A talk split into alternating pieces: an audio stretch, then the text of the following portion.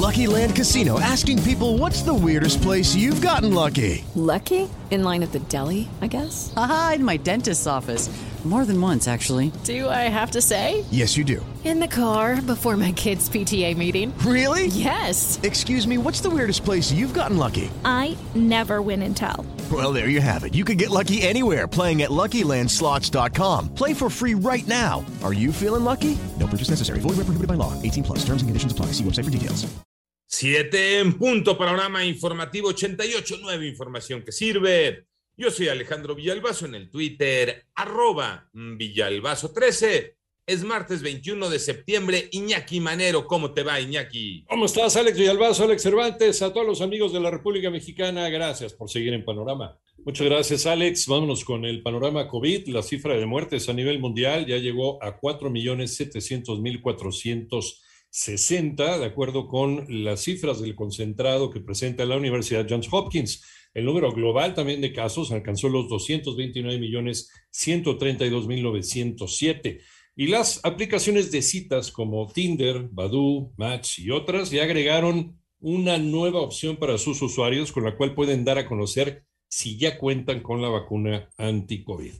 Vámonos al panorama de la pandemia en México, lo tiene Moni Barrera. La Secretaría de Salud informó que en las últimas 24 horas México registró 3.367 nuevos contagios de COVID-19 para un total de 3.573.044 casos y por el registro de 262 muertes más en las últimas 24 horas, las defunciones por COVID-19 aumentaron a 271.765. A través del comunicado técnico se dio a conocer que la curva epidémica se ubicó en menos de 25% con 60.000 1.434 casos activos del virus y la ocupación nacional hospitalaria en camas generales bajó a 39%, pero en terapia intensiva se mantuvo en 32%. En 88.9 Noticias, Mónica Barrera.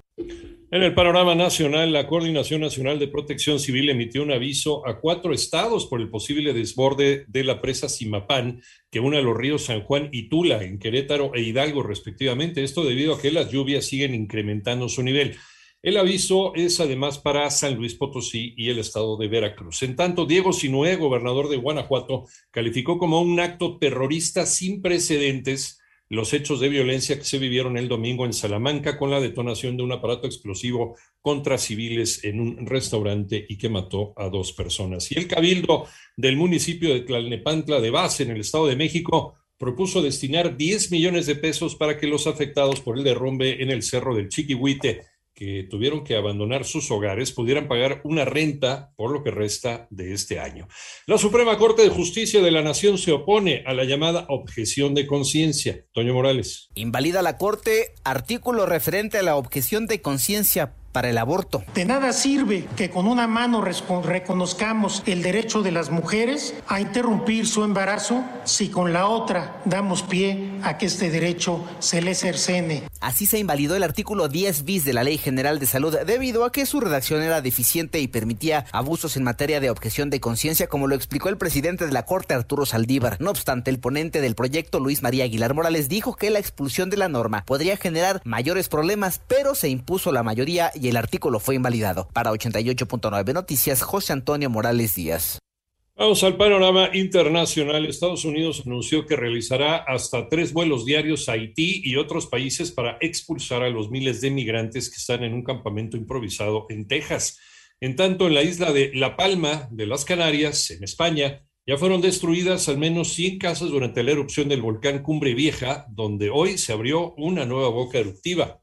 Además, el primer ministro de Canadá, Justin Trudeau, ya se perfila como ganador, ya muchos lo dan como ganador, en las elecciones generales anticipadas de Canadá, con lo que podría sumar su tercer triunfo consecutivo.